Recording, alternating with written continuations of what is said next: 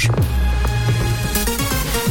Et à 8h, c'est l'actu avec Tom. Bonjour Tom. Bonjour Camille, bonjour à tous. Du mouvement sur le chantier de la gare à Lausanne, les travaux du futur parking ont débuté. Ce parking va se trouver sous un nouveau bâtiment de 9 niveaux situé à l'angle de l'avenue William Fraisse et du chemin des Épinettes. Ce dernier devrait abriter des surfaces administratives et commerciales à partir de 2026. Quelques perturbations seront à prévoir pour les piétons et les cyclistes, notamment en raison de la suppression de la bande cyclable pour assurer l'accès au chantier. Un hébergement pour sans-abri a été installé par surprise au théâtre de Vidi par le collectif 43 mètres carrés. Le collectif a dû quitter les locaux en soirée après des négociations avec la police. La ville et le théâtre ont accepté qu'un espace soit maintenu en extérieur jusqu'à ce week-end. Il sera destiné au dialogue et à la sensibilisation alors qu'un spectacle sur le thème se déroule actuellement à Vidi. Aucun hébergement ne sera finalement toléré. Un important incendie s'est déclaré à Europa Park hier. L'alerte a été donnée aux alentours de 16h40 dans un local technique du quartier espagnol. 450 personnes ont été mobilisées pour éteindre les flammes.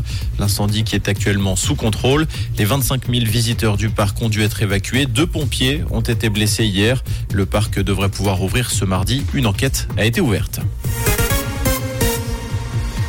Les Suisses bloqués au Soudan, livrés à eux-mêmes pour évacuer, faute de soutien de la Confédération. Une jeune voise a fait évacuer sa fille par ses propres moyens lorsque la guerre a éclaté en avril dernier.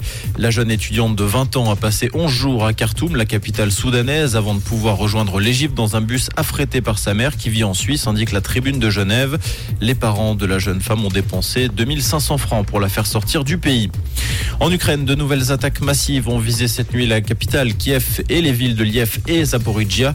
Des drones explosifs ont attaqué par vagues en provenance de différentes directions. L'alerte a duré plus de trois heures. D'après les premières informations, ces attaques n'ont fait aucun blessé.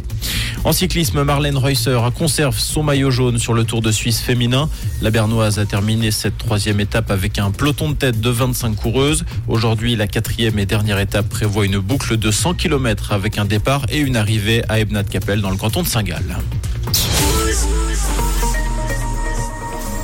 Et côté ciel, ce mardi, un temps bien ensoleillé en matinée avec de nombreux cumulus. On compte 16 degrés actuellement à Givisier et à Matron et 19 degrés à Vevey et à Blonay avec des averses orageuses annoncées pour la mi-journée et des températures qui restent lourdes et chaudes pour la saison. Une très belle matinée et bonne route avec Rouge.